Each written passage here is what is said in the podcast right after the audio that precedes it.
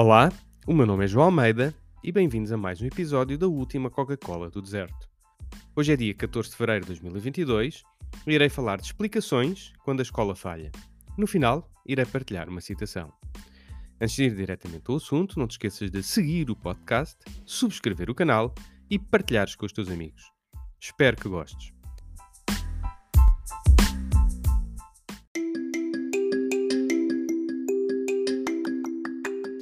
Quem tem filhas ou filhos a estudar depara-se recorrentemente com a decisão de pagar explicações extra para eles. O mercado de explicações e centro de estudos explodiu nos últimos anos e é bastante democrático, tendo alunos do ensino público e privado. Embora não haja dados concretos sobre a evolução da oferta de explicações e de quem procura, existem alguns dados parciais. O site Fixando, que permite ligar quem oferece este tipo de serviço a quem procura, noticiou que em janeiro a procura disparou 150% quando comparado com dezembro, devido às dificuldades de aprendizagem provocadas pelos isolamentos de crianças e jovens um pouco por todo o país, segundo o mesmo site.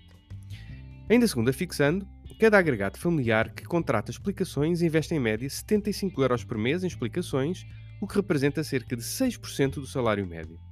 Se o que se passou com a pandemia, com inúmeras turmas a terem de ficar em isolamento, com consequências para as aprendizagens, explica uma maior preocupação dos encarregados de educação para ajudarem os alunos, não se entende porque não vemos as escolas mais ativas na resolução do problema. E com o prolongar desta situação, cai sobre as famílias o encargo adicional, uma vez que o projeto educativo conduzido pelo Estado continua a falhar.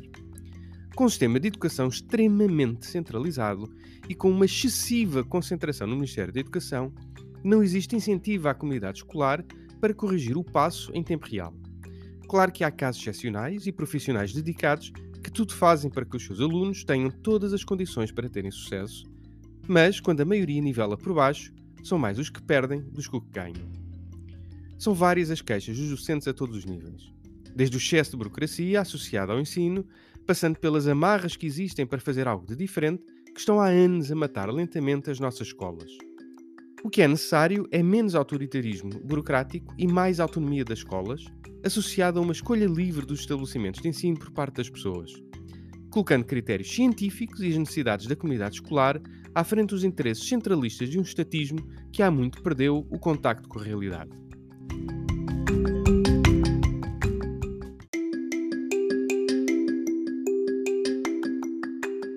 Deixo agora com esta afirmação de Sócrates.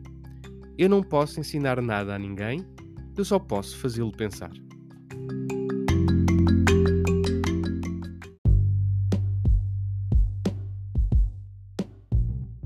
E assim chegamos ao final do nosso episódio. A última Coca-Cola do deserto é um espaço de opinião que te traz o essencial da política hoje para perceberes o amanhã.